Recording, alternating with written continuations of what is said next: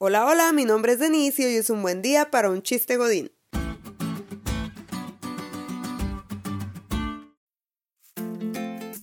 En algún momento de mi vida godín tuve un compañero que para hacernos reír decía, Oye, ¿y con cuántas cervezas ya le puedo buscar pleito al jefe? Si explico el chiste, ya no es chiste, pero lo tengo que explicar para que sepas a qué se refería, aunque éste pierda su gracia. Él decía esto porque es abogado y la mayoría de la gente que cometía un delito trataba de justificarse con un típico Lick, es que estaba borracho. No sabiendo que el estar ebrio agrava tu responsabilidad, o sea, te pone frito. A nosotros sí nos daba risa, pero entiendo que a ti no.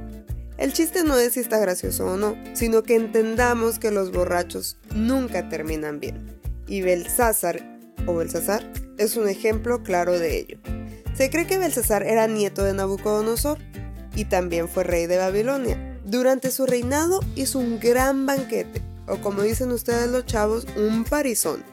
Solo el número de sus príncipes, sin contar sus mujeres y concubinas, eran mil. Así que date una idea de lo buena que estaba la pachanga.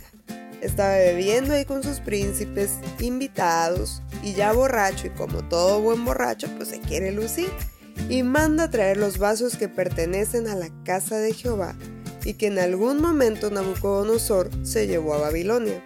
En esa borrachera, ya dominado por sus impulsos y enajenado de la realidad, porque eso es lo que te provoca el alcohol, este rey profana los vasos que estaban consagrados a Jehová para satisfacer sus placeres y todo porque estaba borracho. Esta fiesta representa adecuadamente a la Babilonia del tiempo del fin, que mediante falsas doctrinas y un falso sistema de adoración, con una copa en su mano, embriaga espiritualmente a la gente. Este falso sistema de adoración, al que la Biblia también se refiere como ramera, buscará atontarnos de tal forma que nuestra adoración a Dios sea de todo menos como el Señor manda o que violemos la ley de Dios usando, por ejemplo, un día santo para hacer nuestras actividades regulares. Si al borracho que pasará un largo periodo de tiempo en la cárcel por haber matado a un platón le hubieran mostrado su fin, muy probablemente no hubiera bebido y se hubiera quedado en su casita.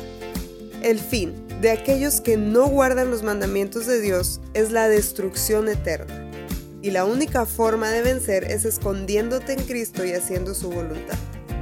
Cada vez que intenten darte a beber falsas doctrinas, responde como Jesús con un escrito está, para que al final no tengas que decir, es que estaba borracho.